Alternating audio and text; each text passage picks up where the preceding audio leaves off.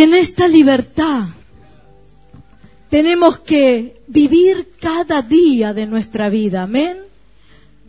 Cuando vienen aquellas situaciones a tu casa, a tu mente, a tu trabajo, cuando hay situaciones que quieren golpear tu familia, tu matrimonio, tus hijos, tu finanza, tenemos que vivir en esta libertad y declarar que Jesucristo rompió toda cadena, toda atadura. Amén. Yo quiero que me acompañes en la palabra de Dios. Hay un versículo que quiero leerte en Salmos 17. El versículo 8, iglesia de Salmos 17, dice la palabra de Dios. Es una oración que el salmista hacía al Señor y le dice, guardame, oh Dios, como a la niña de tus ojos, y escondeme bajo la sombra de tus alas. Es un tiempo donde tenemos que pedirle a Dios que Él nos guarde, ¿Sabéis cuál es la niña de nuestro ojo? ¿Todos saben cuál es la niña de nuestro ojo? Es este centro. Y Dios dice que guarda a sus hijos, nosotros, la iglesia, como a la niña de sus ojos, y que Él nos esconde bajo la sombra de sus alas. Ahí es donde vamos a encontrar seguridad. Dios traía a mi corazón el Salmo 91, un salmo muy conocido. El Salmo 91 dice que el que habita al abrigo del Altísimo morará bajo la sombra del Omnipotente. Diré yo al Señor, esperanza mía y castillo mío, mi Dios en quien confiaré. Él me librará del lazo del cazador, de la peste destructora, y con sus plumas me cubrirá. Debajo de sus alas estaré segura. Escudo y adarga es su verdad no temeré el terror nocturno, ni saeta que vuele de día, ni pestilencia que ande en oscuridad, ni mortandad que en medio del día destruya.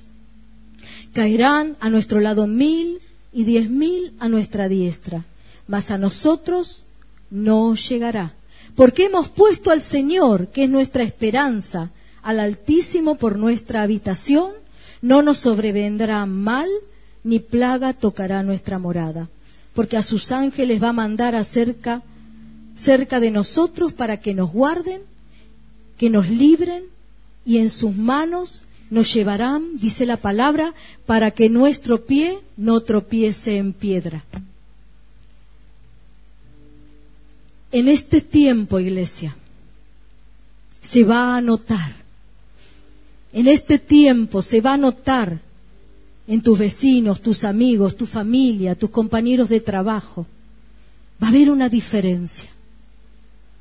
Porque esta palabra dice que Dios nos guarda, que Dios nos libra de toda situación, de toda mortandad, de toda pestilencia, de todo lo que viene contra el mundo. Cosas que ya están escritas, que nosotros, conociendo la palabra, no, no tenemos que sorprendernos de lo que sucede. Porque lo que sucede acá no sucede solo en Argentina. Esto es mundial. Y en la palabra está escrito. Entonces, como hijos de Dios, no tenemos que sorprendernos de lo que vaya a acontecer de acá en adelante. Porque los tiempos se van a poner difíciles. Nosotros tenemos que detenernos en su palabra, creer en su palabra, y como hemos leído primeramente en Salmos 17, versículo 8, orar para que Dios nos guarde. Guarde nuestra vida, guarde nuestros hijos, guarde nuestra casa. Que Él nos cubra. Porque no vamos a poder impedir que las cosas sucedan. Pero acá, en el Salmo 91 dice, caerán a nuestro lado mil y diez mil a nuestra diestra, mas a nosotros no llegará. Y la gente lo va a ver.